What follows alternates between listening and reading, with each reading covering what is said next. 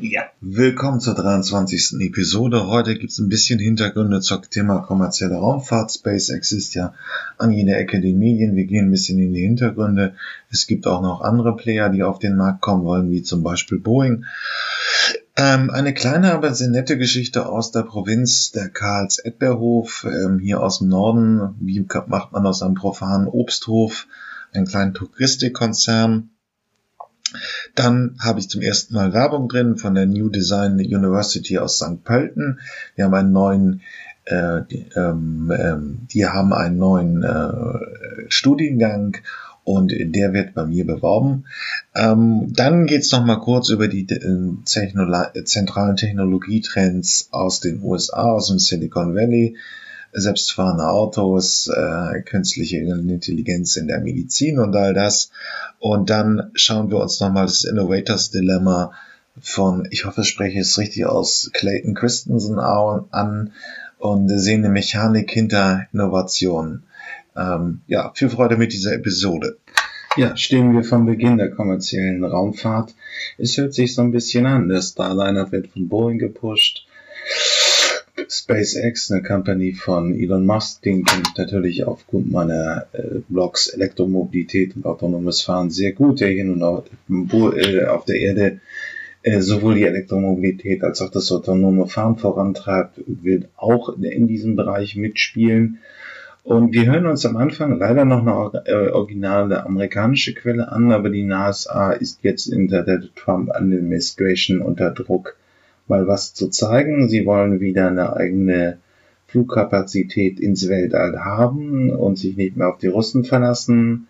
Und da wird es eben auch an den kommerziellen Unternehmen ausgeschrieben, also Boeing und Tes äh, ja, ich sag schon Tesla, äh, ähm, SpaceX von Elon Musk. Wir wollen mal sehen, was daraus wird, aber es gibt nun wirklich ernsthafte Stimmen, die sagen, wir sehen in den 20, 2020er Jahren eine kommerzielle Raumfahrt, so wie wir hier Flugverkehr halt kennen. Ähm, und es gibt einiges, was auf der, was schon wirklich in Entwicklungslevel ist. Das kommt gleich danach. Ich stelle mal alle Konzepte, die so im Raum sind, einmal kurz vor. NASA says it soon may be able to launch astronauts from U.S. soil to the International Space Station.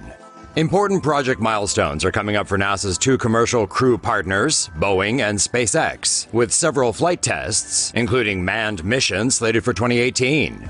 Boeing is working on the CST 100 Starliner. The spacecraft can seat up to seven and is meant to send astronauts to the space station. Three Starliners are currently in production, with one set to carry astronauts next year. The pressurized vessel can be reused 10 times. SpaceX, which has flown cargo missions to the ISS with its Dragon spacecraft, plans to use the Dragon 2 to send astronauts to space.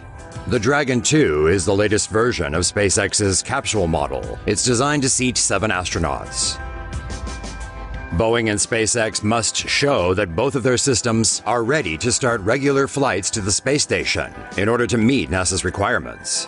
SpaceX has its first test flight set for February, while Boeing's launch is planned for June. To boldly go. NASA might start sending people back into space sooner than expected. NASA seems to be taking a cue from Trump, taking a bolder, riskier approach after the president made it apparent he wanted the U.S. to retain its dominance in space. Since the end of the space shuttle program, NASA has relied on Russia to send its astronauts into space. The agency's acting administrator announced Wednesday that it's thinking of sending astronauts on a space mission earlier than planned, possibly within Trump's first term in office. Ja, und alles, was wir jetzt hören, ist schon im Entwicklungsstadium als Konzept, wird entwickelt, wird von ernsthaften Unternehmen, also Tesla ist, äh, Quatsch, SpaceX, ja, äh, SpaceX ist an der Börse notiert, ist gut finanziert, hat ernsthafte äh, Finanziers drin, finanziert. Das gilt für alle die Projekte, die jetzt gleich vorgestellt werden. Da kann man durchaus mit Markthochlauf äh, oder großen Tests in den 2020er Jahren rechnen. Zugegeben, Frachtraumschiffe sind nicht gerade so sexy wie bemannte Raumschiffe. Da eine der großen Lehren aus dem Space Shuttle Programm aber war, dass es sicherer und vor allem effizienter ist, Fracht und Personen getrennt ins All zu schaffen, haben die Frachtraumschiffe eine wichtige Rolle bei der Unterstützung der bemannten Raumfahrt. Die Dragon-Kapsel von SpaceX hat so viele erste Male unter dem Gürtel, dass man sie kaum alle aufzählen kann. Entwickelt im Rahmen des Commercial Orbital Transportation Services Programms der NASA, war eine Dragon-Kapsel im Mai 2012 das erste kommerzielle Raumschiff in der Geschichte, das Fracht in die Erdumlaufbahn gebracht hat. Es ist derzeit das einzige Raumschiff, das eine nennenswerte Menge an Fracht zur Erde zurückbringen kann. Bisher sind Dragon-Kapseln zwölfmal erfolgreich zur ISS geflogen. Bei der CRS-7-Mission gab es durch die Explosion der Falcon 9-Trägerrakete einen Totalverlust. Insgesamt sind derzeit 21 Flüge zur ISS unter Vertrag. Die technischen Daten. Dragon hat einen Durchmesser von 3,7 Metern an der Basis und ist mit dem sogenannten Trunk, dem nicht wiederverwendbaren und nicht mit Druck beaufschlagten Fracht- und Servicemodul 7,20 Meter lang. Die Fracht- und Rückkehr Kapsel hat ein Volumen von 11 Kubikmetern. Im Trunk sind noch einmal 14 Kubikmeter Platz für Fracht, die dem Weltraum ausgesetzt werden kann, wie zum Beispiel Experimente, die außen an der ISS angebracht werden. Insgesamt kann die Dragon 6000 Kilogramm Fracht zur ISS bringen und kann dort bis zu zwei Jahre lang angedockt bleiben. Das Andocken findet nicht automatisch statt, sondern das Raumschiff wird mit dem Roboterarm der Station eingefangen und manuell angedockt. In der Rückkehrkapsel können bis zu 3000 Kilogramm Fracht zurück zur Erde gebracht werden. Dragon startet auf der hauseigenen Falcon 9 Rakete. Die Dragon ist als einziges der hier vorgestellten Raumschiffe heute, also im Januar 2018, schon im Dienst. Der Dream Chaser hat eine bunte Entwicklungsgeschichte hinter sich, die den Rahmen dieses Videos sprengen würde. An dieser Stelle soll es reichen, dass die bemannte Ausführung des Dream Chaser wegen damals mangelnder Programmreife aus dem Wettbewerb für das Commercial Crew Programm geflogen ist. Im Januar 2016 gab die NASA aber bekannt, dass die Frachtversion im Rahmen des zweiten Commercial Resupply Services Programms Verträge für mindestens sechs Versorgungsflüge zur ISS bekommen hat, die zwischen 2019 und 2024 stattfinden sollen. Die Entwicklung des Dream Chaser Cargo Systems befindet sich im Endspurt. Noch im November 2017 hat ein Prototyp einen erfolgreichen Gleittest absolviert. Wie auch Dragon startet der Dream Chaser mit einem Fracht- und Serviceadapter, der vor dem Wiedereintritt des Gleiters abgetrennt wird und in dem ebenfalls externe Fracht transportiert werden kann. Insgesamt ist der Dream Chaser etwa 9 Meter lang, hat eine Spannweite von 7 Metern und kann 5500 Kilogramm Fracht zur ISS bringen. Etwa 1750 Kilogramm Fracht können wieder zurück zur Erde gebracht werden. Starten kann der Dream Chaser dank faltbarer Flügel Flügel auf allen Raketen mit einer 5 Meter Nutzlastverkleidung, wie etwa der Atlas V und der Ariane 5. Er soll bis zu 15 Mal wiederverwendbar sein. Als Lifting Body Design hat der Raumgleiter gegenüber einer Kapsel prinzipbedingt Vorteile und einen Nachteil. Günstig ist der mit nur 1,5-fache Erdbeschleunigung weiche Wiedereintritt in die Erdatmosphäre. Ebenso günstig ist die durch die gute Aerodynamik hohe Cross-Range Performance, das heißt die Strecke, die der Dream Chaser abseits von seinem Wiedereintrittsfahrt zurücklegen kann, was ihn flexibler bezüglich der Landung macht. Ein Nachteil ist, dass er wie alle Raumgleiter Begleiter nicht für hohe Wiedereintrittsgeschwindigkeiten geeignet ist und damit nicht geeignet für Missionen, die höher sind als der niedrige Erdorbit. SpaceX Crew Dragon wird ähnlich wie sein unbemannter Cousin eine Menge erste Male sammeln. Zum einen wird es seit dem bemannten Erstflug des Shuttles 1981 das erste neue bemannte amerikanische Raumschiff sein. Es wird das erste kommerzielle bemannte Raumschiff in der Geschichte sein. Es wird nach dem Ende des Space Shuttles 2011 das erste Raumschiff sein, mit dem die USA wieder selber Astronauten in den Orbit bringen können. Und sie sieht verdammt gut aus, was nicht zuletzt daran liegt, dass der aerodynamische Konus an der Spitze der Kapsel nicht etwa abgetrennt wird, sondern aufgeklappt wird und am Raumschiff bleibt. Die Entwicklung Entwicklung der Crew Dragon aus dem Dragon Frachtraumschiff findet im Rahmen von NASAs Commercial Crew Programm statt. Derzeit ist die Kapsel im Testendspurt und soll im zweiten Quartal 2018 zum ersten unbemannten Testflug zur ISS starten, wo das Raumschiff zwei Wochen angedockt bleibt und getestet wird. Läuft hier alles glatt, ist der erste bemannte Testflug zur ISS für das dritte Quartal 2018 geplant. Nach Zertifizierung der Kapsel durch die NASA sollen dann zunächst sechs Flüge zur ISS zwischen 2019 und 2024 stattfinden. Crew Dragon besteht aus der Passagierkapsel und dem Trunk, welcher nicht nur Servicemodul ist, sondern auch externe Fracht transportieren kann. Die Kapsel hat an der Basis einen Durchmesser von etwa 3,70 Meter und ist inklusive Trunk etwa 8 Meter lang. Die Druckkabine bietet ein Volumen von ca. 10 Kubikmetern. Crew Dragon hat Platz für 7 Astronauten. Für Flüge zur ISS werden aber nur 4 Astronauten an Bord der Dragon sein. Die Kapazität von 7 ist aber wichtig, falls die ISS schnell evakuiert werden muss. In dem Fall kann dann die gesamte Besatzung der ISS mit der Kapsel zur Erde zurückkehren. Eine Besonderheit der Dragon ist ihre theoretische Fähigkeit, ohne Fallschirme nur mit Bremsraketen auf dem Land zu landen vorhanden. Allerdings wird diese Fähigkeit zunächst nicht genutzt. Das ging der NASA dann doch etwas zu weit und die Crew Dragon landet ganz konventionell an Fallschirmen im Wasser. Anders als Boeing etwa legt SpaceX bei der Dragon Wert darauf festzustellen, dass das Raumschiff nicht nur für Flüge in den niedrigen Erdorbit geeignet ist. Jedenfalls ist Crew Dragon meiner Meinung nach der bestaussehende Neuzugang bei der Raumflotte. Boeings CST-100 Starliner entsteht ebenso wie Crew Dragon gerade im Rahmen von NASAs Commercial Crew Programm als bemanntes Orbitaltaxi für bis zu sieben Astronauten. Nach derzeitiger Planung soll der erste unbemannte Testflug der Kapsel im August 2018 stattfinden, bei dem das Raumschiff zur ISS fliegen wird und dort zwei Wochen angedockt bleibt. Geht dann alles gut, könnte der erste bemannte Testflug des Starliner nach derzeitiger Planung im November 2018 stattfinden. Nach diesem Test und dem Abschluss der Zertifizierung durch die NASA kann dann der reguläre Flugbetrieb aufgenommen werden. Zurzeit sind zwischen zwei 2019 und 2024 sechs Flüge zur ISS unter Vertrag. Wie bei Crew Dragon werden zur ISS nur vier Astronauten an Bord des Starliners sein. Die Kapazität von sieben ist aber für die Funktion als Rettungsboot wichtig. Der Starliner besteht aus einer Kapsel für die Besatzung und einem zylindrischen Servicemodul, das vor dem Wiedereintritt von der Kapsel abgetrennt wird und in der Atmosphäre verglüht. Er wiegt beim Start etwa 13.000 Kilogramm, hat einen Durchmesser an der Basis von 4,65 Meter, ist insgesamt etwa 5 Meter lang und bietet in der Kapsel etwa 11 Kubikmeter Raum. Starten wird der Starliner zunächst auf der Atlas V-Rakete der United Launch Alliance.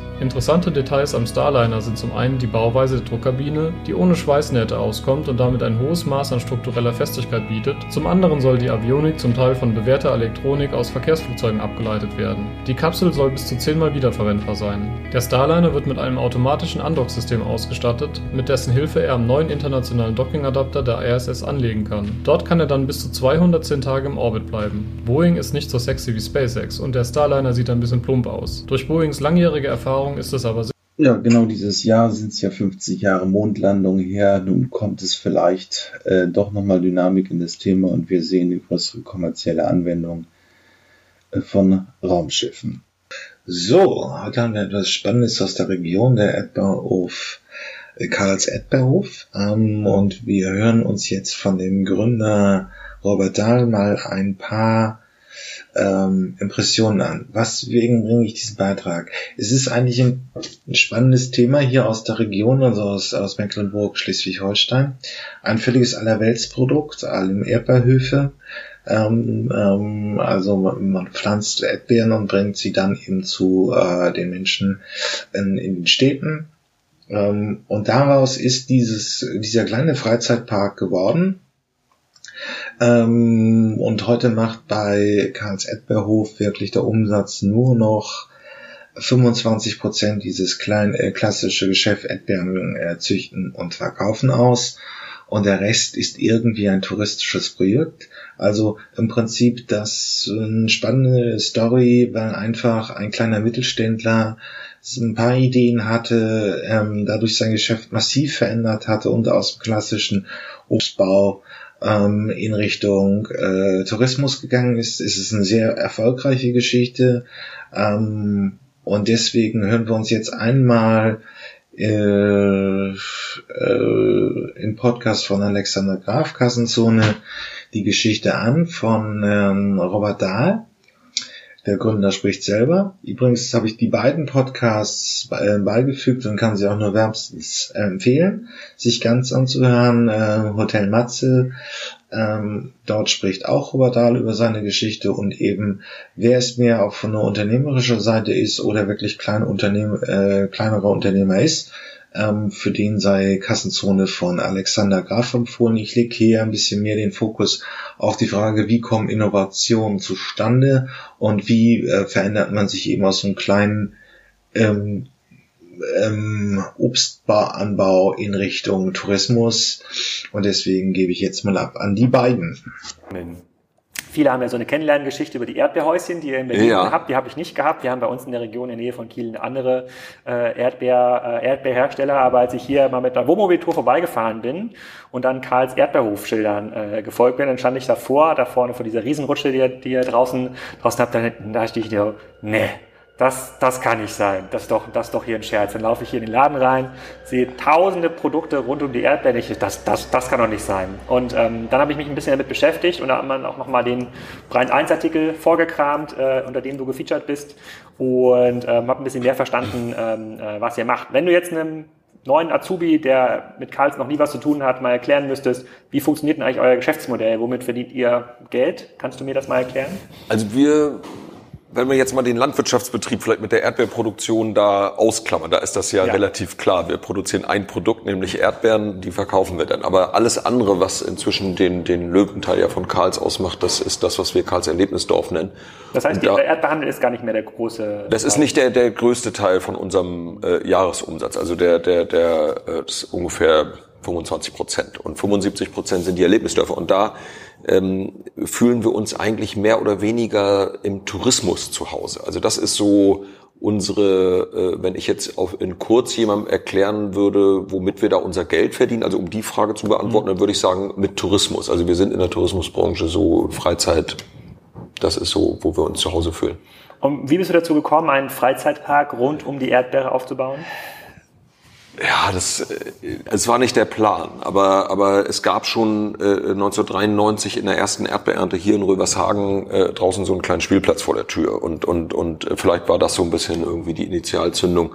Äh, der wurde dann größer, weil dann mehr Leute kamen. Und, und irgendwann gab es schon einen Schlüsselmoment ähm, und zwar habe ich ein, eine Zeitung gelesen und da war ein Artikel drin über einen kleinen Freizeit. Ich hatte sonst keinen Febel für Freizeitparks oder sowas, aber äh, keinen besonderen. Ich war früher mal als Kind im Disneyland und äh, natürlich im Hansapark und so weiter, aber äh, äh, hatte da jetzt nie so so super viel äh, hm. Verbindung gespürt. Aber dann habe ich diesen Zeitungsartikel gelesen und da war eine kleine, also ein Artikel über einen Freizeitpark in Österreich, Family Park am Neusiedler See. Und da war ein Foto von einer Traktorbahn abgebildet. Also eine, eine, eine Traktoren, die so mehr oder weniger im Kreis fahren, nicht wirklich im Kreis, aber und das habe ich gesehen und das hat mich, da habe ich irgendwie gedacht, wenn wir die hätten, das würde wahrscheinlich extrem gut funktionieren. Hm. Und dann sind wir, glaube ich, irgendwie eine Woche später oder so dahin gefahren und mit einem Architekten, einer Landschaftsarchitektin und so und, und haben äh, die uns angeguckt sind eine Runde gefahren und haben dann rausgefunden, von wem die ist. Und so, äh, äh, also auch, das war dann auch klar, die müssen wir haben. Das war äh, äh, wirklich leicht die Entscheidung. Und dann stellte sich heraus, eine Schweizer Firma, die die also herstellt. Dann hat unsere Landschaftsarchitektin äh, äh, versucht, die hier irgendwie vor den, damals hieß das ja nur Hofladen, unser kleines Lädchen hier, das irgendwie hier einzu oder zu integrieren. Wir haben dann festgestellt, wir brauchen dafür mehr Platz und haben dann um diese Traktorbeine, das, das Projekt wurde dann immer größer irgendwie. Das war 2007, also ist noch nicht so lange her, aber 2007 war das und 2008 äh, äh, eröffnete denn das, was wir eben heute Erlebnisdorf nennen. Und so kam es dann eigentlich, äh, das war so die Geburtsstunde vom Erdbeerhof so Richtung Freizeitpark. Und wenn man mal so die wichtigsten Kennziffern von eurem Betrieb äh, nennt, du hast jetzt gesagt, so 25 Prozent macht noch der Erdbehandel aus. Kannst du was dazu sagen über Mitarbeiter, Umsatz, Wachstum? Ja, also Umsatz ist so eine Größe, die wir so nie äh, äh richtig öffentlich gemacht haben. Aber wir haben, ähm, sagen wir so, knapp 1000 Mitarbeiter, die hier sozialversicherungspflichtig, also ganzjährig beschäftigt sind in, bei Karls. Äh, und dann sind wir natürlich auch ein Saisonbetrieb. Also alleine durch unsere Erntehelfer, durch unsere Erdbeerdirektvermarktung an 460 Standorten, wo dann in diesen Erdbeerhäuschen Leute stehen und so, sind wir tatsächlich dann im Sommer jetzt äh, äh äh, Juni ist da immer so die Spitze, so 5100 Leute, die, die äh, dann in irgendeiner Form hier für Karls arbeiten. Ich würde gerne mal diesen Erdbeerhandel, auch wenn es der kleinere Teil Übrigens, ich habe hier das ähm, Podcast-Interview von äh, Matze Hildschein nicht gefeatured. Das läuft ja, es ist aber natürlich bei alles wie immer in den Show Notes enthalten. Ähm, beim Podcast von Matze Hilscher finde ich relativ gut, wie Robert Dahl spricht, wie er sich seinen Tag organisiert, wie man praktisch so mit dieser Freiheit, die man dann als Unternehmer hat, umgehen soll oder ähm, umgehen muss. Ähm, und bei ähm, Kassenzone von Alexander Graf geht es wirklich mehr so um das unternehmerische Klein-Klein, Umsätze, Gewinne, ähm, wie hat sich was entwickelt, wie gerade das Marketing und ähnliches. Ähm, nur so viel dazu. Ähm, aber was wir jetzt noch mal gucken, wir gucken uns einen Beitrag vom NDA ab, wo im Prinzip so mal diese, der Alltag im, im innovativen Eckbehof äh, einmal sehr schön dargestellt wird und wir schauen dem Chef zu, wie er neue Ideen sammelt, wie er nach China fliegt, um sich für seine ähm, Erdbehof inspirieren zu lassen und ein, ja, ist wirklich zum netten Freizeitpark umzubauen aus dem klassischen Obstanbauer. Keine Ladenhüter. Steffi Dahl, die gelernte Werbekauffrau, hat einen siebten Sinn dafür, welche Artikel zum Verkaufsschlager werden. Da gibt es kein Geheimrezept. Ne? Eigentlich, wenn man schon zu lange drüber nachdenkt, dann kann man schon sagen, der Artikel gehört nicht da rein. Also entweder springt er einen an und man sagt, ja, das ist er, das passt zu uns, oder man lässt es. Wenn man anfängt, sich den schön zu reden und zu sagen, ach komm, ja, ja wir versuchen es, wir stellen den dann irgendwo dazwischen, dann geht der meistens in, funktioniert er nicht. Habe ich schon ganz oft erlebt. Das hat sich verkeilt.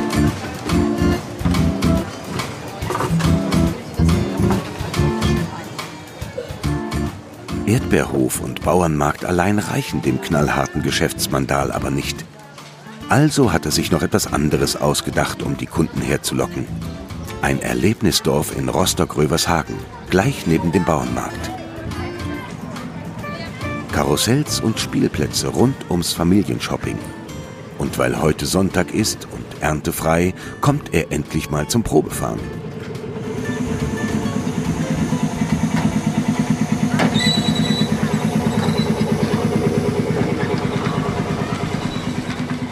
Wir haben den ganzen Bereich ringsherum ausgetüftelt, irgendwie mit dem Bauerngarten. Und hier fährt man jetzt hier durch diese Durchfahrtscheune. Hier liegt die Markt im Bett. Und äh, äh hier gibt es dann diesen, diesen Wasserhahn, diesen magischen äh, und all solche Dinge. Das kam dann so ein zum anderen. der ist cool, ne? ja, wie geht der? So, und hier wird man jetzt auch noch fotografiert unterwegs. Da muss man jetzt äh, gucken, dass man dann ein bisschen nett guckt. Und dann äh, kann man sich vorne nachher ein Foto kaufen, ein Mauspad oder eine Kaffeetasse. Die, in der Traktorbahn müssen wir mal die... Äh Nichts von alledem hat Robert Dahl von der Stange gekauft. Alles ist selbst entworfen und ausgedacht. Weltweit war er unterwegs zum Lernen von Disneyland und vielen anderen Vergnügungsparks das macht mir richtig Spaß, ja. Also so, ich habe das ja erst vor einigen Jahren entdeckt, so diese, äh, dass es sowas gibt eigentlich äh, äh, oder dass man sowas selber auch machen kann. Und äh, merke aber so von Jahr zu Jahr, dass mir das immer mehr äh, Spaß macht, weil man sich da auch herrlich bei austoben kann. Also so kreativ und doch. Seit Monaten schon treibt ihn eine neue Wahnsinnsidee um. Ja, jetzt merkt man, es geht los. Etwas, das diesen fliegenden Kuhstall noch in den Schatten stellen soll. Genau eine Seilbahn, die man umwidmet als Erdbeerexpress. Das ist jetzt im Moment so unser Arbeitstitel dafür. Und dann mit Gondeln, die vielleicht wie Erdbeeren aussehen. Da passen sechs Personen rein.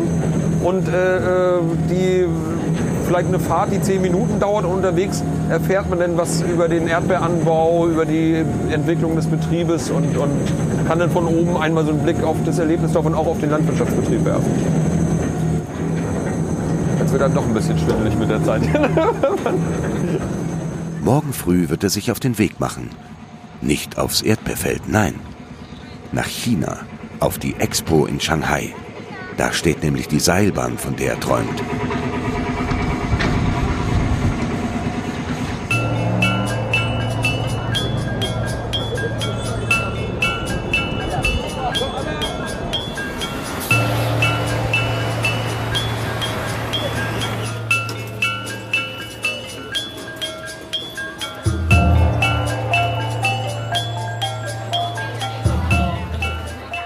Expo ist die teuerste und größte Weltausstellung, die es je gegeben hat. Und sie ist ein gigantischer Werbeauftritt der Volksrepublik China.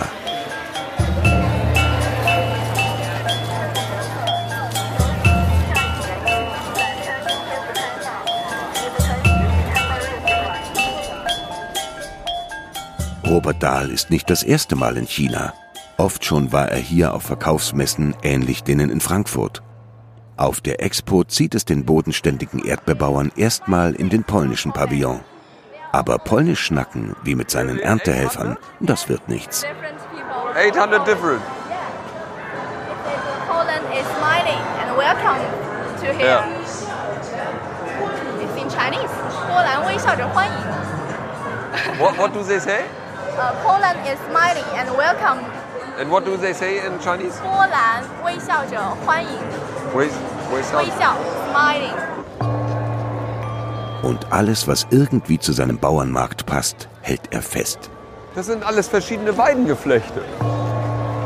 Aber dass die nun auch noch so verbogen sind, das macht das eigentlich so cool, ne? Hier überall diese verschiedenen Wellen drin.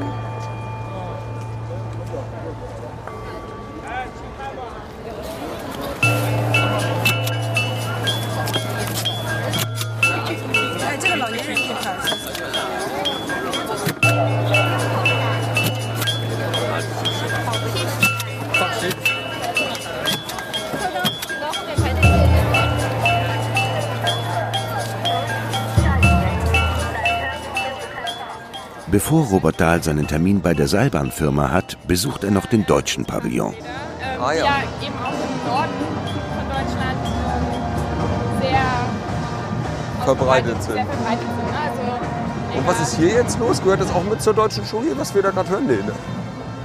Best of Northern Germany. Genau. Ah ja. Und, Ach, und dann sind hier alle Bundesländer jetzt als Postkarte quasi dargestellt. genau. Und das ist Thüringen. Das ist, auch, das, das ist natürlich super, ne? Das, Ja. Also wir haben noch mehr Gartenzwerge im ganzen Pavillon verteilt, aber das ist erstmal so das äh, große Highlight für Thüringen. Und das ist in Potsdam. Das ausgesucht, genau. Und Schloss Holstentor. Aber hier ist am meisten los in Bavaria, weil die so einen Schauspieler damit hingestellt Genau. haben. Sissi und Ludwig. Das ist natürlich eine gute Idee, ne? Die Schöne Nein. Kostüme haben.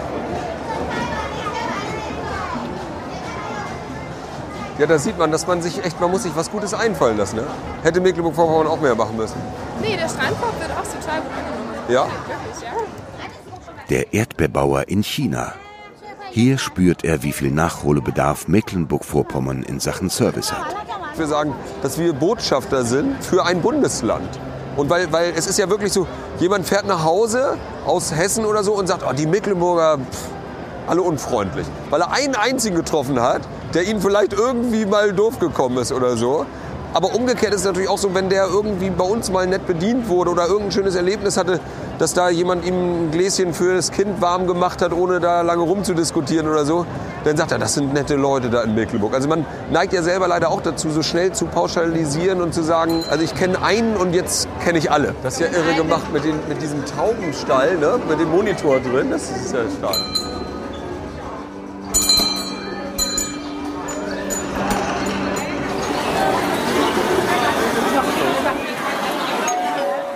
Das Leben auf dem Land mit Taubenschlag, Bello und Gartenzwergen. Das zieht nicht nur die chinesischen Besucher in den Bann. Das ist genau die Welt von Robert Dahl. Die Traumwelt, die er in Mecklenburg den Urlaubern verkauft. Das merkt er sich und wird es in Rostock mit seiner Frau genau auswerten.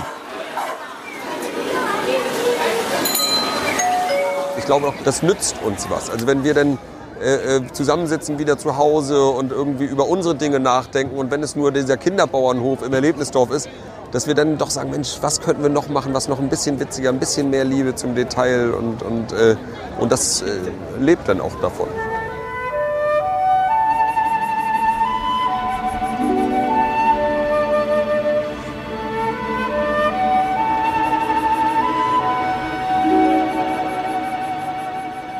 Und dann endlich im Schweizer Pavillon.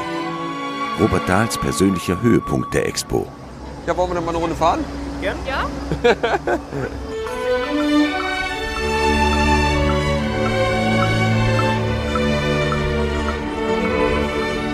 Das Rendezvous mit dem Schweizer Gondelbahnhersteller ist natürlich auch ein nüchternes Kalkül.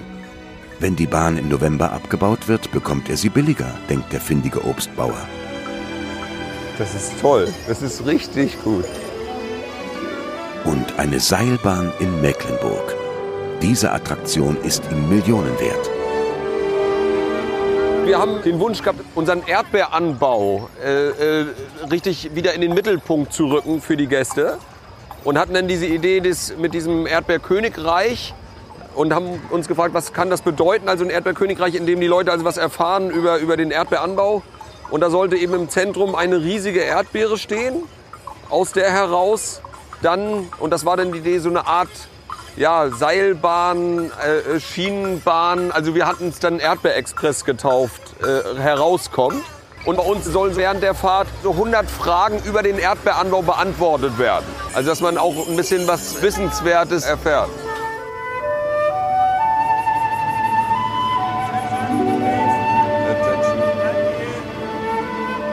Ich find's gut, fühlt sich gut an.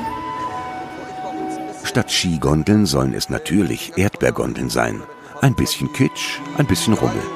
Stützen, bis wir unten ein Betonfundament haben. Wenn wir unsere riesige Erdbeere da haben, ob man sozusagen, wenn man da unten in der Erdbeere den Bahnhof hat, ob man das auch aus der Erdbeere so rausfahren lässt und dann los. Wäre doch herrlich. Ne? Also das stelle ich mir so irgendwie schön vor. Ne?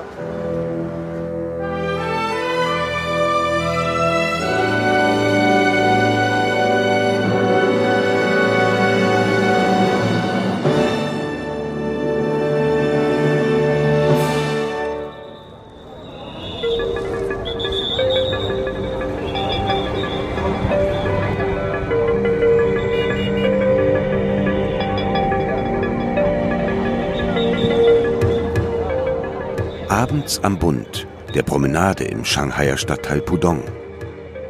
Solches Gedränge im Bauernmarkt, das wäre wohl sein Traum. Vielleicht klappt es ja mit der Erdbeergondelbahn im nächsten Sommer. Robert Dahl. Seinen kleinen Erdbeerhof hat er zu einem Erdbeerimperium gemacht, mit Markthallen und Vergnügungspark. Und er wird nicht müde dabei, immer weiterzugehen. Es geht ja darum, Ideen zu entfachen und das funktioniert natürlich leichter, wenn man sich möglichst viel Input auch von außen holt und äh, Inspiration und, und dadurch wird das angeregt in einem. Manchmal kommt vielleicht am Ende was ganz anderes bei raus, also was jetzt nichts unmittelbar hier mit so einer Großstadt zu tun hat, aber ich finde es schon auf jeden Fall inspirierend.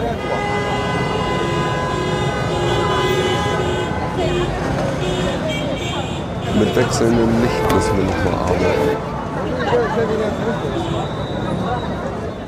Ich fand das schön, die Idee da bei der Brücke da eben mit diesen wechselnden Farben, mit den LED-Lampen, dass die so, das gibt doch unheimlich Atmosphäre. Und ich sehe, wie viele Leute da irgendwie auch das als Fotomotiv wählen. Könnte ich mir auch schön vorstellen in der, in der Winterzeit oder so, dass man irgendein schönes altes Gemäuer oder so, so mit ganz vorsichtigen Farbwechseln oder so beleuchtet.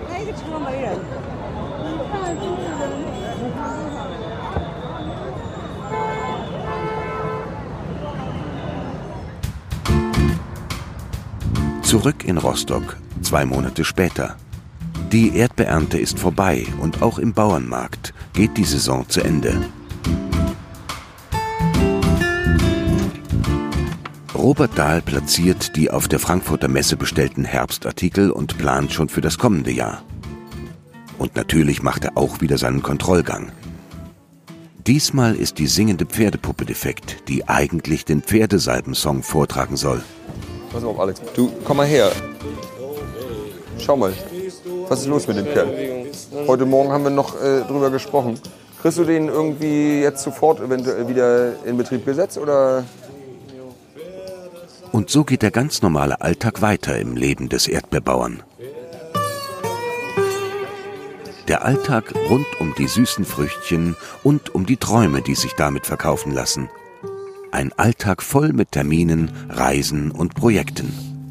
Da geht auch Robert Dahl irgendwann mal die Puste aus. Ich merke das immer dann an mir, wenn mir irgendjemand eine interessante Idee vorstellt und ich schon im ersten Moment die quasi abbügel und sage, oh nee, das müssen wir jetzt nicht auch noch machen.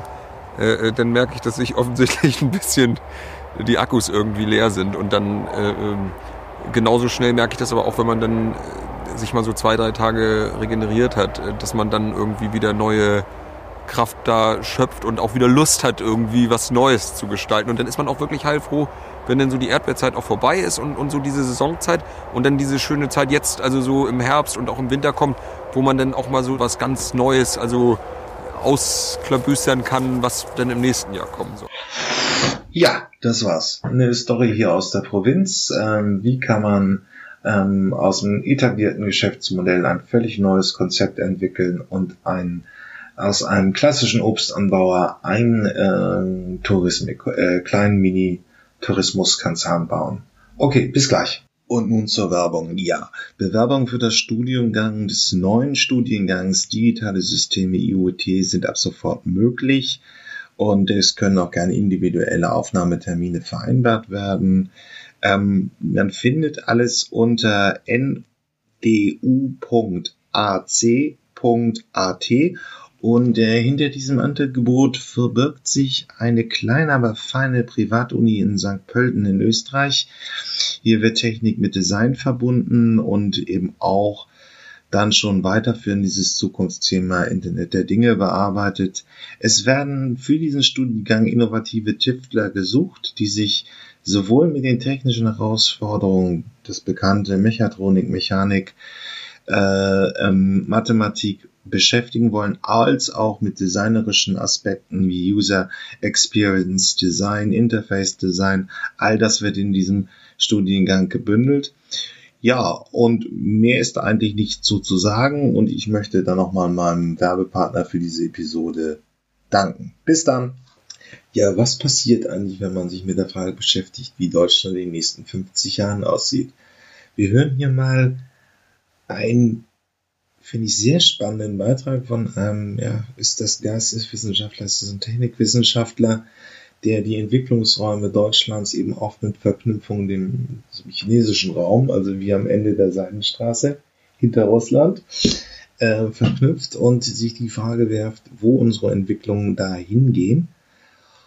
Ja, das hören wir uns jetzt an. Es lohnt sich. Es sind allerdings auch ganz ehrliche zehn Minuten. Seinem Programm zur internationalen Entwicklung Chinas Deutschland ein einzigartiges Angebot machte.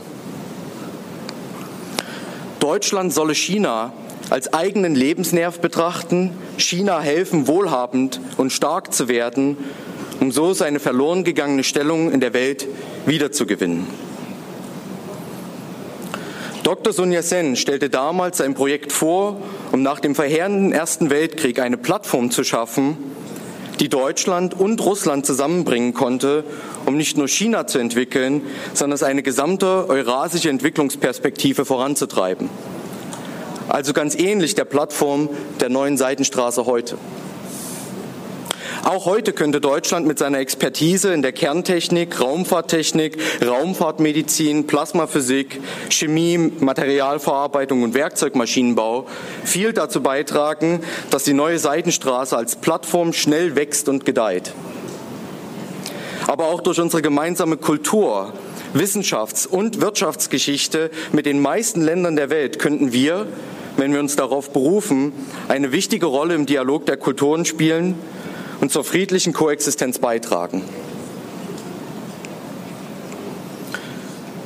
Wie könnte Deutschland sich konkret an der neuen Plattform beteiligen und die nächsten 50 Jahre gestalten? Bei dieser Frage spielen zwei Regionen Deutschlands eine besondere Rolle.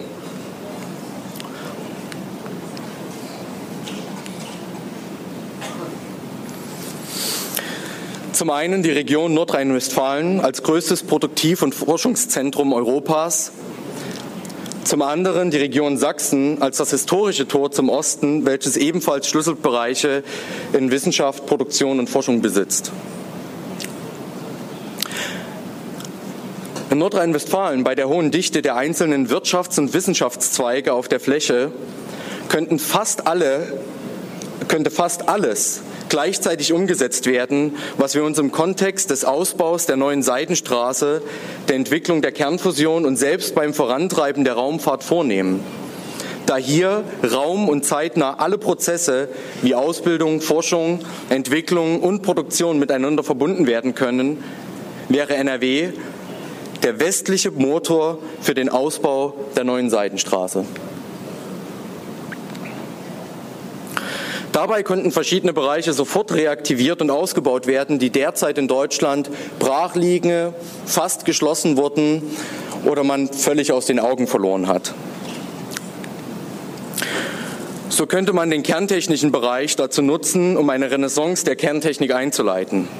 Dabei geht es aber nicht nur um den Bau und die Entwicklung von hochmodernen und inhärent sicheren Kernkraftwerken wie den Hochtemperaturreaktor oder den Dual-Fluid-Reaktor, sondern auch um die Nutzbarmachung des gesamten Bereichs der Kernphysik und Kerntechnik.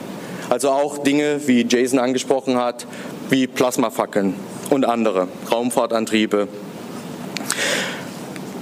An der Ruhr-Universität Bochum zum Beispiel wurden bereits in der Vergangenheit bahnbrechende Magnetschwebekonzepte und Infrastrukturkonzepte erarbeitet in verschiedensten Anwendungsbereichen.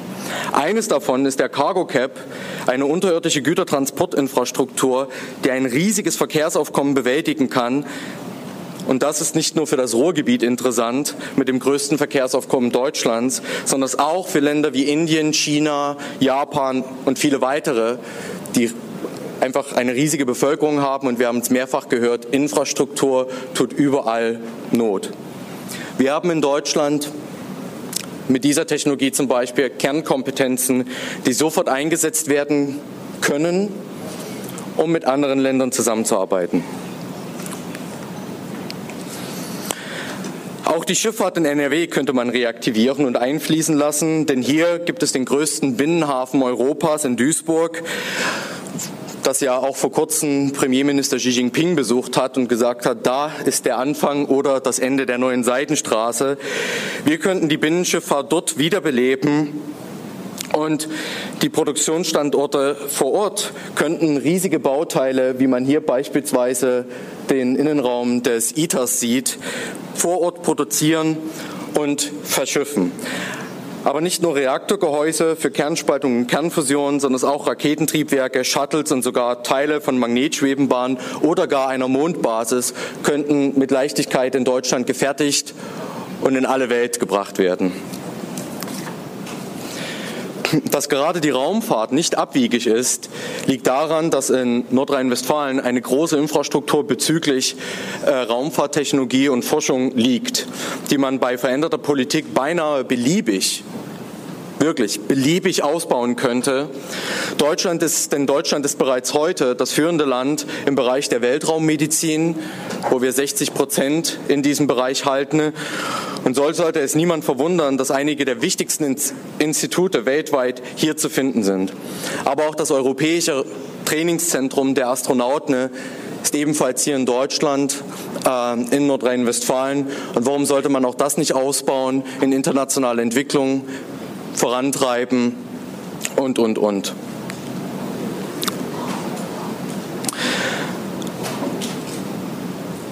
An dem Punkt angelangt, könnte Deutschland sofort diese Zusammenarbeit mit Russland, China und Indien in der Raumfahrt äh, wahrnehmen, entsprechende Verträge schließen und beim Aufbau der Welt helfen.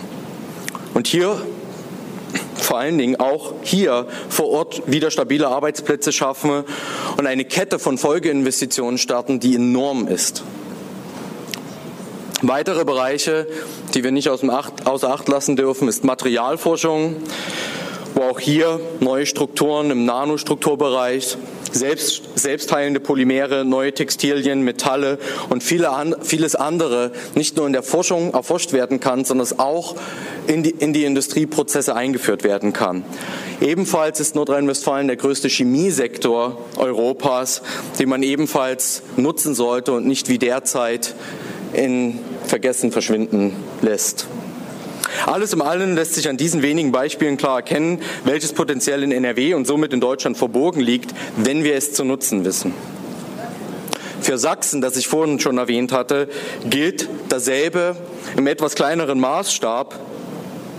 Denn hier gibt es in allen genannten Bereichen wichtige Firmen und Institutionen.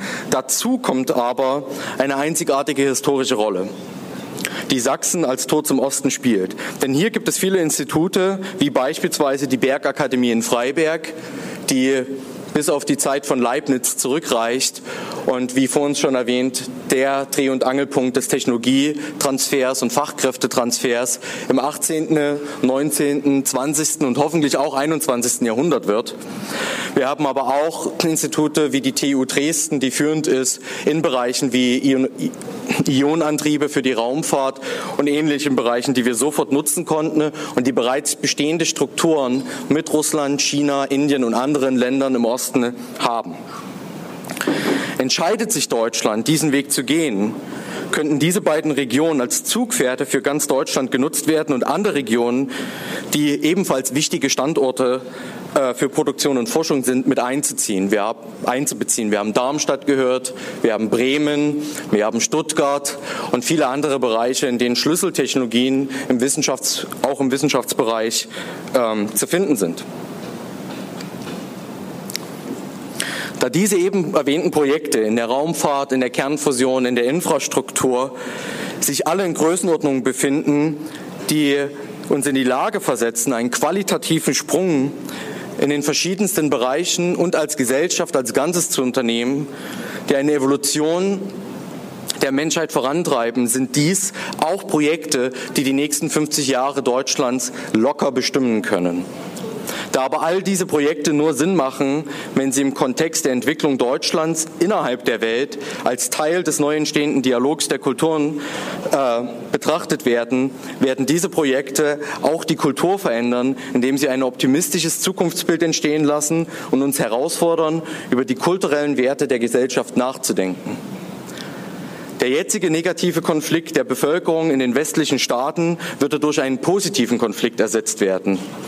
Statt zu sagen, früher war alles besser, würde man nun sagen, was kann man in Zukunft besser machen?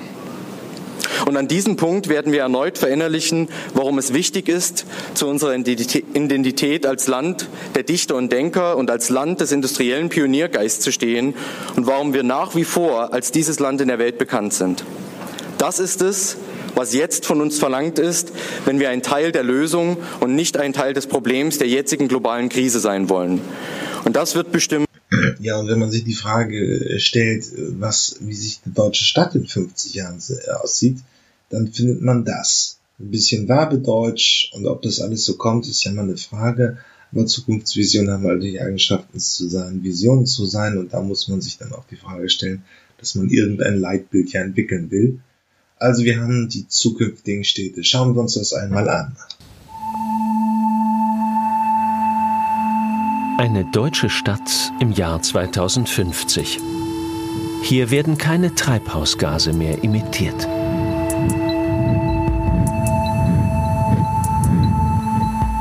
Gebäudeintegrierte Windkraftanlagen und hocheffiziente Solarzellen produzieren weitaus mehr Strom, als die Häuser benötigen. Die Energie wird gespeichert und dient beispielsweise zum Aufladen von Batterien. Über die Hälfte aller Autos fahren elektrisch. In der Rush Hour hört man fast nichts mehr.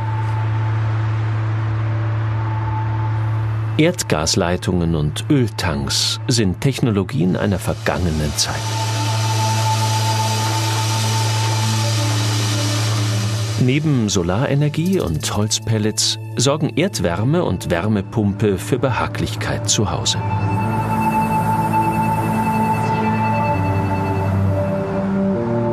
In den Bereichen Dienstleistung und Industrie der erneuerbaren Energienbranche arbeiten in zehn Jahren bereits 500.000 und bis Mitte des Jahrhunderts womöglich sogar mehrere Millionen Menschen. Nicht nur Elektroautos sorgen dann für eine CO2-neutrale Mobilität.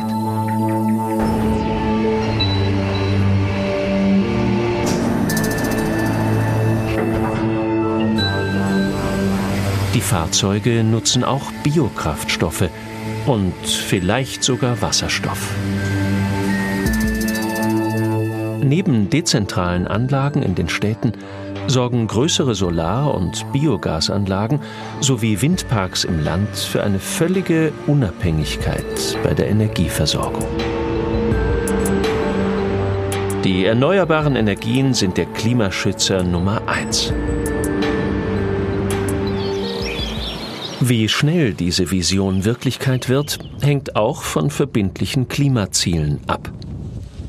Denn Energiesparen allein wird den Klimawandel nicht stoppen. Ein weltweites Abkommen, das eine deutliche Reduktion der Treibhausgase vorschreibt, führt automatisch zu einem intensiven Ausbau der erneuerbaren Energien. Diese hat nicht nur einen positiven Effekt auf das Klima, sondern auch auf andere Bereiche. Die erneuerbare Energienbranche ist bereits heute zu einem der wichtigsten Industriezweige in Deutschland geworden. Hier arbeiten fast 300.000 Menschen. Über 80 Prozent der Windkrafttechnologie, wie diese Getriebe eines Bochumer Unternehmens, sind für den Export bestimmt. Jedes dritte Teil einer Windkraftanlage, die auf diesem Planeten installiert wird, stammt aus Deutschland. Und auch die Solarindustrie wächst. Jede zweite deutsche Solarzelle wird exportiert. Tendenz steigend. Verbindlich festgelegte Klimaziele sind daher aus Sicht von Wissenschaftlern eine echte Chance für die deutsche Wirtschaft. Ja, es schafft Arbeitsplätze und vor allen Dingen einen Wettbewerbsvorteil, denn wir brauchen natürlich stabile, langfristige Klimaziele. Die deutsche Wirtschaft ist sehr gut aufgestellt. Wir sind in den Bereichen Klimaschutztechnik noch immer weltweit führend, auch im Bereich der erneuerbaren Energien. Insofern ist es sehr wichtig, dass man jetzt auch politisch die richtigen Leitflanken setzt. Weltweiter Klimaschutz bedeutet für deutsche Unternehmen milliardenschwere Geschäfte mit Tausenden von neuen Arbeitsplätzen.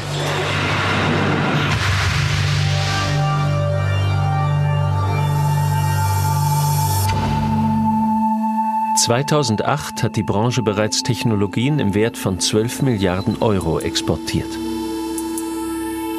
Bis 2050 wird die Nachfrage nach erneuerbaren Energien in Europa und vor allem in Asien sowie Amerika stark wachsen.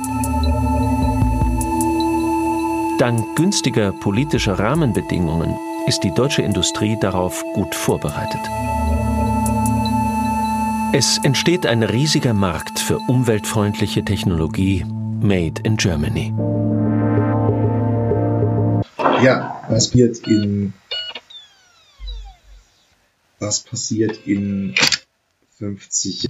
Man wird es sehen, aber wir haben einmal einen kleinen Aufschlag hier getätigt in dieser kleinen bescheidenen Podcast-Reihe, die Zukunftsmacher. Bis dann.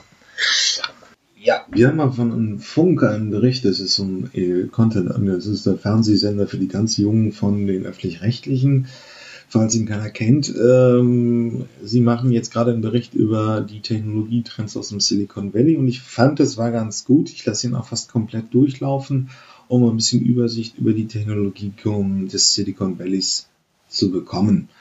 Ähm, da sind ein paar Defizite drin. Ich blogge ja, wie gesagt, über, mit dem Blog automatisiertes Auto über die Automatisierung des Autofahrens. Die Amerikaner sind ja jetzt schon ein bisschen weiter. Die Tests sind jetzt öffentlich. Es fahren ähm, Fahrzeuge, die autonom sind und die automatisiert sind, also Level 4, schon durch die Gegend. Es sind zwar noch Lenkräder drin und Sicherheitsfahrer auch, aber man kann das öffentlich buchen.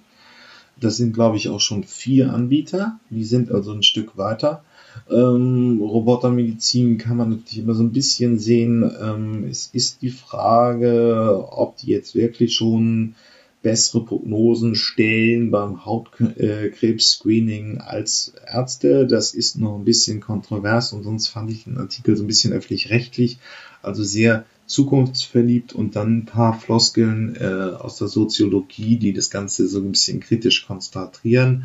Aber nichtsdestotrotz verschafft es mal einen Überblick über die Technologiethemen, die jetzt gerade sehr heiß sind in der im Silicon Valley. Hologramme zum Anfassen, selbstfahrende Autos auf den Straßen. Ich glaube, dass das früher kommt, als viele in Deutschland vermuten. Roboterärzte und Kunstinstallationen, die alles in Frage stellen. Wird hier unsere Zukunft entworfen? Wow, ich bin hier gerade in San Francisco. Das ist das Headquarter von Twitter. Da hinten ist Uber, Facebook, Google, alle nur ein paar Kilometer weit weg. San Francisco ist der Anfang vom Silicon Valley. Wenn ich irgendwo sehen kann, wo unsere Zukunft entworfen wird, dann hier. San Francisco hat schon viel Neues hervorgebracht. Die Stadt ist der Geburtsort der Hippies und die erste Regenbogenflagge der Welt hat hier geweht. Die meisten kulturellen Revoluzer wurden mittlerweile verdrängt. Jetzt ist die Stadt vor allem für eines bekannt. Tech. Smartphones, Social Media oder elektrische Scooter waren alle erst hier, bevor sie unser Zusammenleben auf den Kopf stellten. Was ist so besonders an den paar Quadratkilometern im Norden Kaliforniens? Erstmal fahre ich nach Süden, ins Herz von Silicon Valley und treffe Jennifer Elfmann. Hereinspaziert. Auf geht's. Komm. Sie ist Innovationsmanagerin bei Plug and Play, dem größten Business Accelerator der Welt. Aber was ist das überhaupt?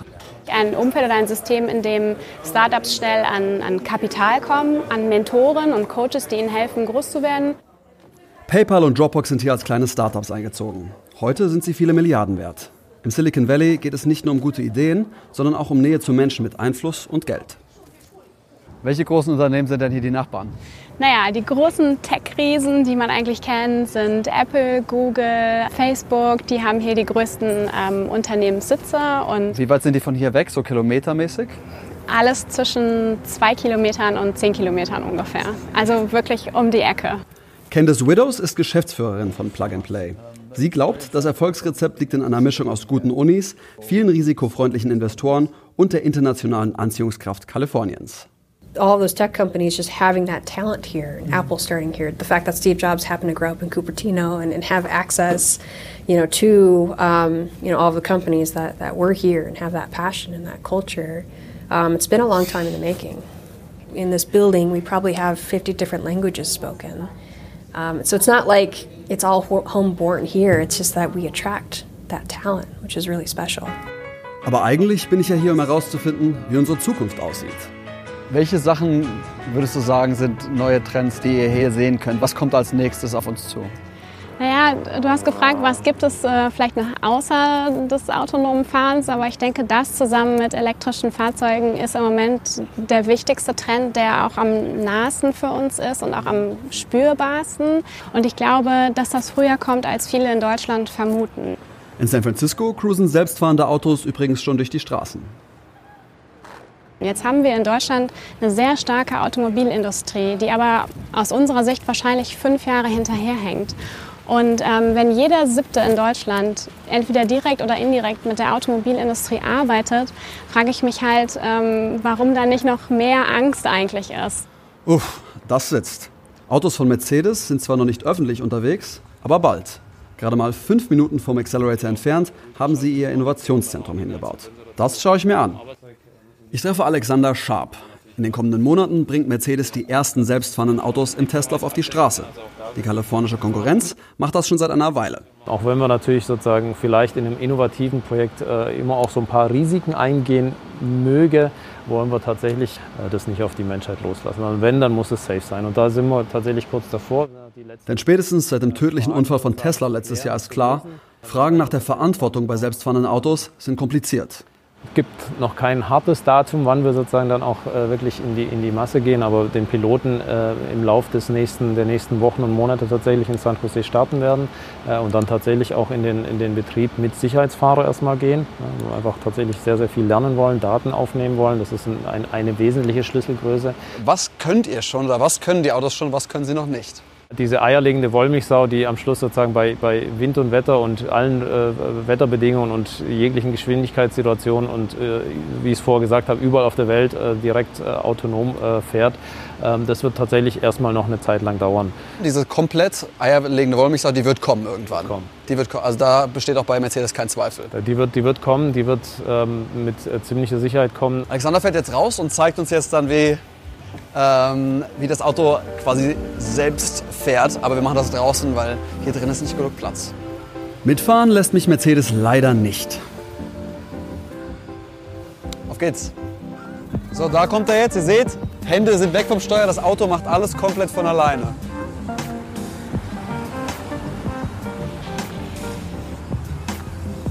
Hast du es jetzt quasi gerade ins Navi eingegeben, das Auto hat das dann komplett alles alleine gemacht? Das System gestartet, aktiviert und dann fährt es tatsächlich auf Basis der Informationen, die es hat, selbstständig.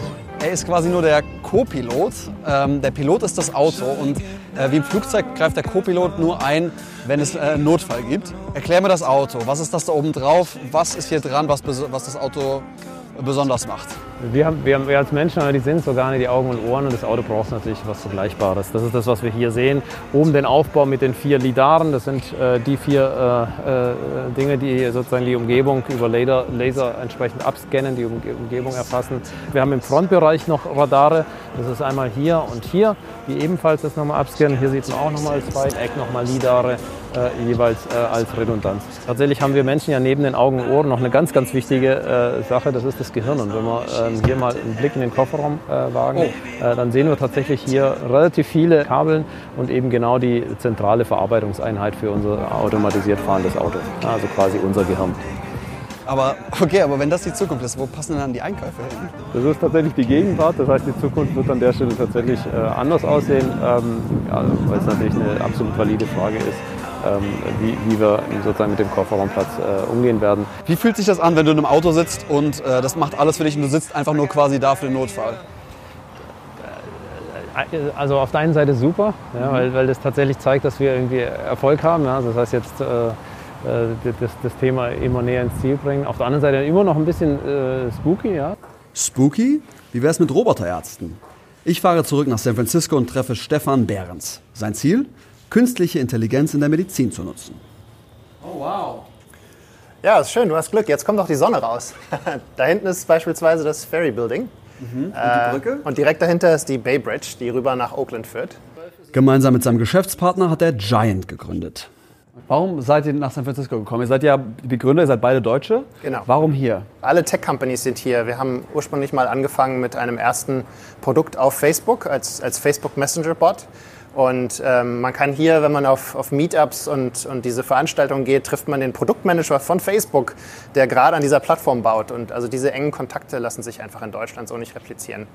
Sie glauben, dass künstliche Intelligenz medizinische Behandlung verbessern kann. Und dann haben wir reingebohrt und reingebohrt und ähm, kam dann auf die Idee, dass man eigentlich diese ganzen Fragen, die man beim Arzt immer ähm, stellen muss, dass man die auch automatisieren kann und dass man zumindest für die meisten Dinge, die so im Alltäglichen beim Allgemeinmediziner passieren und die den Warteraum voll machen, dass man dafür relativ einfach auch automatisiert Lösungen finden kann. Und dann darf ich die App ausprobieren. So, ich kriege jetzt gerade einen Account und äh, ich teste die App. Ähm, das heißt, wenn ich jetzt irgendwo wäre und äh, ich bin krank, dann äh, kann ich mich in die App einloggen und äh, kann quasi ganz schnell ohne einen Arzttermin ähm, Hilfe bekommen. Und das mit Hilfe von künstlicher Intelligenz. Okay, wie geht's hier cool. los? Sweet, now we're friends. Herzchen und Smileys. I'd like to get to know you a bit before diving in. Sure, let's go. Unser Motto ist, dass wir, die, dass wir die Unterhaltung eigentlich so gestalten wollen, als würdest du mit deinem Freund chatten, mhm. der zufällig Arzt ist. Heute bin ich eingebildeter Kranker. Ich habe Ohrenschmerzen. Earache. Wie lange hattest du die Ohrenschmerzen schon? Länger als vier Tage. Das ist gut. Linkes Ohr, rechtes Ohr, beide Ohren.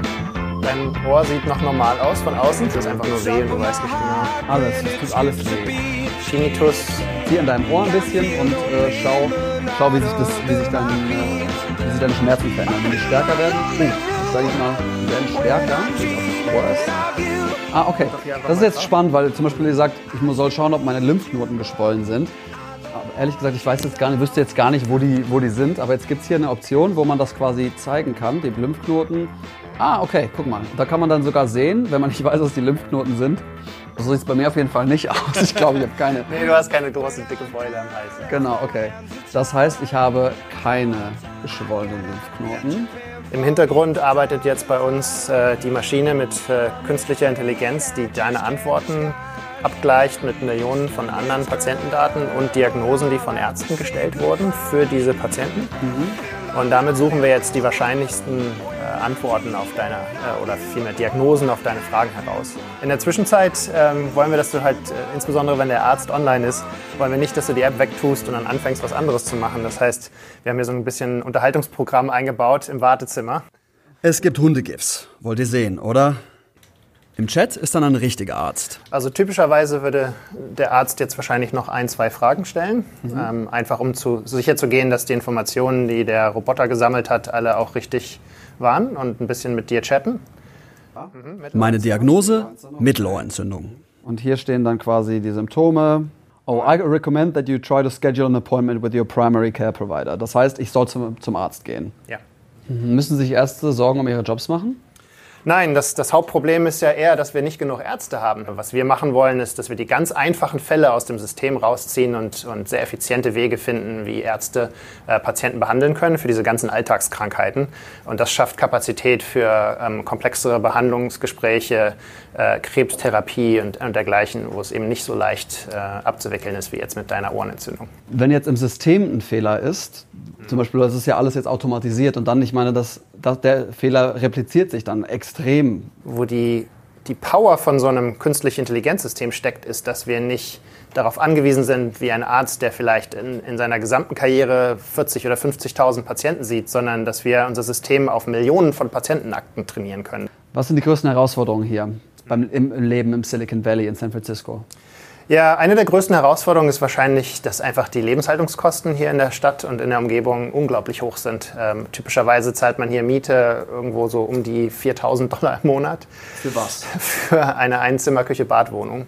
4000 Dollar für eine Einzimmer-Küche-Badwohnung? Ja. Wie soll das denn funktionieren?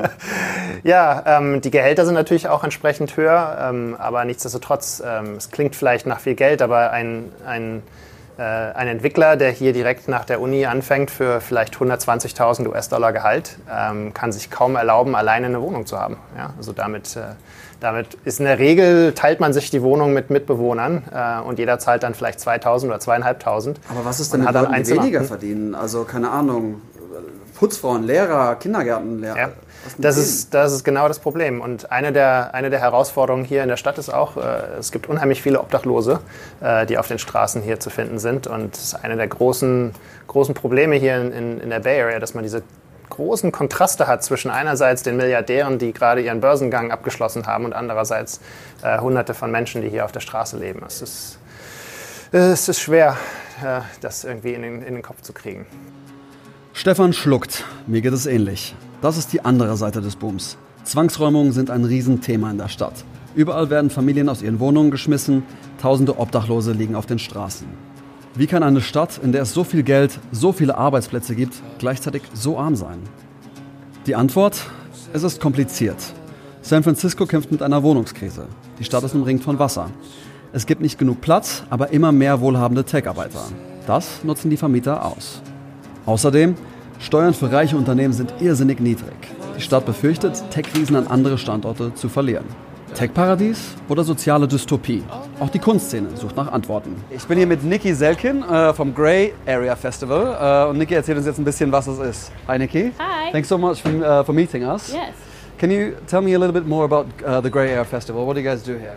The Gray Area Festival is a festival dedicated to art and technology in San Francisco. AR, VR, immersive cinematic experiences, sound art, and we even have a set of robots, robot exoskeletons that are going to be showing tonight. Zu den Roboter-Skeletten kommen wir später. Erst einmal zeigt mir Nikki Workshops, die hier angeboten werden. Hier geht es um Synästhesie. In diesem Fall die Verknüpfung von Geruchs- und Hörsinn. Okay, da drin ist irgendwie äh, Klang, aber auch, dass es riecht und dann geht der Klang beginnt der Klang und es fängt an zu vibrieren alles, aber es kommt auch ein ganz starker Geruch raus, den ich gerade überhaupt nicht einordnen kann. Ein paar Räume weiter werden Synthesizer gebaut und mit Kunstwerken verbunden. This is how you make art interactive. These little steps where you're taking a synthesizer and then connecting it with electric paint to a drawing, you could imagine how that could become a whole surface that people are touching in a gallery or museum that's creating sound. Straight up and down, like ET phone home, in front of the lens, right about there. Aha. Keep it nice and still. Nach Hause telefonieren? Beim nächsten Workshop darf ich eine Hologrammbrille ausprobieren. Erinnert mich aber eher an Minority Report als ET. Man muss hier wirklich hinkommen und das dann anfassen. Ich sehe hier gerade so eine Welt, so ein bisschen so Pink Floyd-Style. Und dann sind hier verschiedene Objekte drin, die man quasi anfasst und dann explodieren die oder dann kann man hier in der Gegend rummalen, aber in 3D. Also ich kann mir vorstellen, wie das mit Architektur und sowas total cool ist, wenn man hier drin malt oder eine Milliarde Sachen. Also ich sehe hier außenrum alles normal und sehe hier einen kleinen Screen. Und dieser Screen läuft aber mit durch die Welt. Das heißt, ich habe immer so ein Fenster in eine kleine Welt und kann da auch reinfassen. So is this the future? This is absolutely the future. You know what? I hope this is the future because this is the coolest thing ever. I mean, we're creating art and entertainment and education and all sorts of functional things out of holograms and light. I think this is an, the new canvas for humanity. I really do. Programmierer die Künstler unserer Zeit? Hologramme die neuen Leinwände? Begeisterungsfähigkeit gibt es hier auf jeden Fall genügend. Aber Kritik an der Übermacht von Tech gibt es auch. I think that technology and art combining is really important because literally they, it is the tool of the future that is being used in many ways to control, manipulate people. Kunst hat Machtstrukturen schon immer herausgefordert und hinterfragt. It's obvious in some ways that, you know, tech artists would emerge and especially they would emerge in the city that is literally the testing ground for everyone's newest app. Menschen kontrollieren ist die zentrale Aussage des Kunstprojekts Inferno, italienisch für Hölle. Ich probiere das jetzt mal aus, wie sich das anfühlt. Okay. Ja. Yep, I do, I think. Sieht schon ein bisschen irre aus, oder? I like it. Like, whoa, okay. oh dear. Ich kann, nicht, ich kann nichts machen. Wow! Das ist Technologie für uns heute. Sollte man als Deutscher nicht machen. Sollte niemand machen. Oh. Man hat wirklich überhaupt keine Kontrolle hier, was der Arm macht. Und ich werde gerade oh, von da hinten, von dem Künstlern kontrolliert. Und es ist echt witzig. Ich boxe gerade oder was mache ich? What am I doing? Am I boxing? Or do I dance? Der Künstler vergleicht die Kontrolle der Maschine mit der Macht, die Handys mittlerweile über uns haben.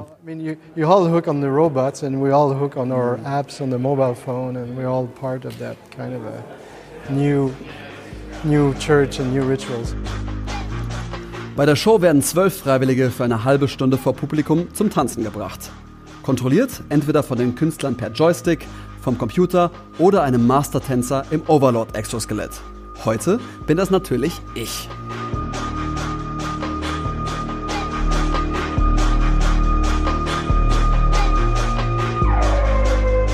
Ist das die Zukunft? Nein, hier ist vieles schon die Gegenwart. Künstliche Intelligenz hilft Krankheiten besser zu erkennen, selbstfahrende Autos werden unser Leben erleichtern. Es passiert viel Gutes. Zum Ende zeigt, zum Ende zeigt er diese Spielerei, wo Roboter einem Distanzen übernehmen. Das hat einen ernsthaften Kern. Das ist, äh, es geht darum, irgendwie Menschen mit Behinderung äh, mittels äh, immer intelligenter werdenden Prothesen ähm, beim Bewegungsabläufen zu helfen. Das sieht man auch in der Medizintechnik und diese Robotersysteme ähm, sind eigentlich relativ ernsthaft. Hier werden sie nur in dieser Kunstspielerei so ein bisschen in einen anderen Kontext gestellt. Das ist eher unsinnig. Aber zum Beispiel geht es auch bei diesen unterstützenden Armen von Robotern darum, Menschen, die älter werden und Schicht, also äh, am Band arbeiten, zu unterstützen bei diesen körperlichen Bewegungen, die ihnen immer schwerer fallen ähm, dann wird da einfach eine Prothese unter den Arm geklemmt, die dann einfach diesen Kraftbewegungsablauf ähm, noch ein bisschen verbessert und beschleunigt und für den Einzelnen einfacher macht. Ja, Innovators Dilemma von Clayton Christiansen. Ein Buch, das 97 veröffentlicht ist und finde ich sehr gut gezeigt hat, ähm, wie wie auch große Firmen Innovationswettbewerben verlieren und wirklich auch total scheitern. Ähm, die Bedrohung kommt im Regelfall aus Nischenmärkten, aber so geht dann ein Ertragsstrom weg und ähm, kommt auch nicht wieder. Ähm, wir hören uns das jetzt einmal in Englisch an und dann wird der Meister selbst uns noch mal ein paar Beispiele zeigen. Ich hoffe, das ist Englisch das Englisch ist jetzt wirklich verständlich, aber es gibt da leider auch keine deutschen Quellen und wir müssen diesen Effekt einmal wirklich auch lernen. Explains how successful companies that dominate their industries fail in the face of disruptive innovation. It's a message of caution for leadership teams at these companies, but also a message of encouragement for competitors venturing against these Goliaths. First, we'll distinguish between sustaining and disruptive innovation. Then, we'll discuss why it's difficult for most companies to adopt disruptive technologies. And finally, what does it all mean for both large companies and startups? There are two types of innovation sustaining and disruptive. A company follows a path of sustaining innovation when it improves a product's performance based on feedback from its best and largest customers. It's usually about reducing defects and making something faster or more powerful. In contrast, a disruptive innovation often involves lower performance in many of the key features valued by the market. It often means more defects and less speed or power. A disruptive product appears as if it's doing everything wrong. A large company with sophisticated and demanding clients can't adopt such a technology. Why would anyone want to focus on a disruptive innovation? The subtle but key difference is that sustaining innovation satisfies customers' current needs, whereas disruptive technologies and business models evolve to meet customers' future needs. These two types of innovation are at the core of the innovator's dilemma. Following a sustaining innovation path makes a lot more sense in the short term, but can ultimately doom the company to failure. On the other hand, dedicating valuable resources to a niche and unproven opportunity doesn't make sense, but can be the future of the company. Disruptive innovation is often born from a need that exists in a niche market that's neglected by current market offerings. That small market segment may not care about traditional performance features. A great example is cameras and smartphones. Smartphones started with very poor camera capabilities that served only the lowest tier of customers. Initially, they were pretty useless as cameras, and few people would use them. But they evolved in leaps and bounds and now have successfully displaced cameras for many traditional uses. Similar business model and technological disruptions appear all over the place. Wikipedia rendered encyclopedias extinct. Google Maps replaced expensive navigation systems. Skype dealt a big blow to phone companies. Netflix drove large video rental retail chains to bankruptcy. The Kindle is changing book publishing. Airbnb is driving hotel managers crazy. And Uber has taxi drivers up in arms. The question is why are large, well resourced companies often caught asleep? Why aren't they at the forefront of disruptive innovation? Given the small market size and unappealing characteristics of a disruptive technology, a successful company can't dedicate resources to small and unproven offerings. What does this mean for large companies' future? Even though disruptive innovations may not make sense in the short term, they simply can't be ignored. Companies need to listen to their customers in order to continue successfully with their sustaining innovations. But they need to look at niche markets and how they use their products in order to identify potentially disruptive innovations and embrace them. For startups, it's all good news. As long as their innovation has the potential to improve performance rapidly, it's actually a good thing that their initial market is small. This gives them more time to fine tune their technology. Many startups have been and will continue to be surprised by their much larger competitors' indifference. The Innovator's Dilemma was published in 1997, but continues to be an extremely insightful approach to innovation, explaining why market leaders can't afford to ignore innovations that cater to niche markets, while startups perhaps don't need to worry too much about their larger competitors. A small target market can be the start of something. Ja, der Meister selber wird uns jetzt einmal das Beispiel erklären, ähm, mit dem Beispiel der Zeitung. Und was fing da an? Ja, Werbung übernahm Google. Das ist sehr viel zielgenauer und korrekter als die Werbung in Zeitungen. Deswegen brechen die Werbeeinnahmen von Zeitungen durchweg weg. Ähm, Stellenanzeigen äh, waren dann auch immer mehr ins Netz ab, weil es besser zu tracken ist und weil Monster und Stepstone bekannt sind. Ja, und dann bleibt nicht wirklich viel über. Deswegen äh, nimmt das Beispiel aus den USA, die Wall Street, äh, äh, die New York Times äh, Bericht in ihren Erlösen zusammen. Sie wurden von vielen kleinen Startups, die klar positioniert in einem Nischenmarkt waren, also wir stellen an, in, stellen Angebote ins Netz, Stepstone Monster, ähm, wir übernehmen Werbung, das war Google, das ist kleiner, ist natürlich heute auch ein Riesenkonzern geworden, und so brach ein Ertragsmodell weg. Und New York Times ist eine Zeitung, und es gilt ja für alle Zeitungen mehr oder weniger. Und deswegen jammert der Print gerade so massiv, gewaltig und manche Experten meinen, in acht Jahren wird es keinen Zeitschriftenhandel mehr geben. Ähm, ja, so muss man es sehen. Ähm, und was jetzt ein bisschen aktueller ist, dass immer mehr Fintechs auch ähm, das Geschäftsmodell der etablierten Banken zerstören. Einzelne Leistungen äh, werden eben über eine App und so weiter ähm, absolviert und geleistet und da bleibt kein Markt mehr für die Banken übrig.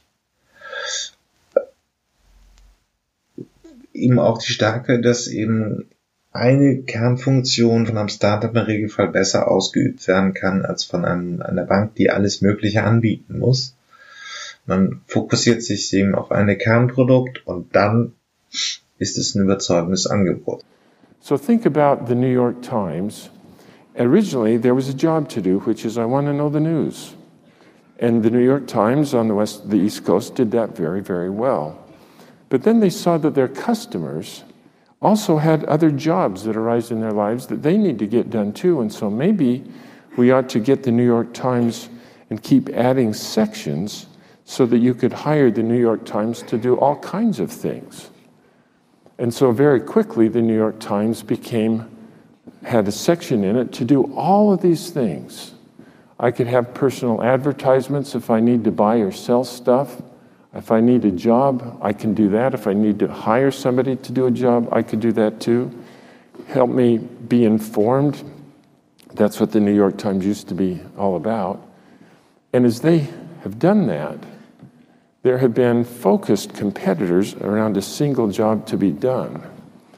And by focusing on a single job, the New York Times, which it tries to do everything for everybody, just loses its, its salience to most people, and they're going down the cliff. We see that now happening at banks. They had a focused job to be done at the beginning, but as they could see that those customers have other jobs to do, maybe we ought to make more and more so that our customers can do more and more business with us. And the result of that is they became very unfocused, didn't do any of these jobs very well, and thanks to you guys, there are focused uh, fin bank companies just blossoming around us, each one of them focused on a single jobs to, to, to be done. And one of the reasons why this is so important for us is that we're investing to create growth. We need to remember that keeping that focus is very important to success. Tja, da ist, ähm, ist im Prinzip, wenn es leider auch nur auf Englisch waren, die Quellen, aber es ist sehr wichtig, diesen Mechanismus zu verstehen, dass eben auch große Unternehmen unter die Räder kommen. Das gilt für den gesamten Print, das gilt immer mehr für die Banken. Die haben alle Ertragsschwäche, Deutsche Bank, und es war noch, noch in den Nullerjahren, waren das sehr, sehr starke, potente Firmen. Ähm, und heute sieht es für alle sehr schlecht aus, weil Startups ähm, Kernfunktionen besser abbilden und dann ein Ertragsstrom wegbricht äh, und nicht mehr wiederkommt. Das Ganze ist bei den Zeitungen weiter fortgeschritten, aber dieses Phänomen sieht man immer wieder. Ja, was Startup-Gründer daraus lernen sollten, ist es teilweise durchaus lohnt, sich auf eine Kernfunktion äh, zu konzentrieren und die sehr gut abzubilden. Ja, das war's mit den Zukunftsmachern diese Woche. Ähm, hat mich mir hat Spaß gemacht ähm, und wenn ihr irgendwelche Themenvorschläge, Ideen, Ideen habt oder einen Interviewpartner sucht, meldet euch einfach unter jürgen.fahrt.elektroauto Vergleich.org. Ähm, sonst bewertet mich gut, das wäre nett. Äh, und bis zum nächsten Mal. Tschüss.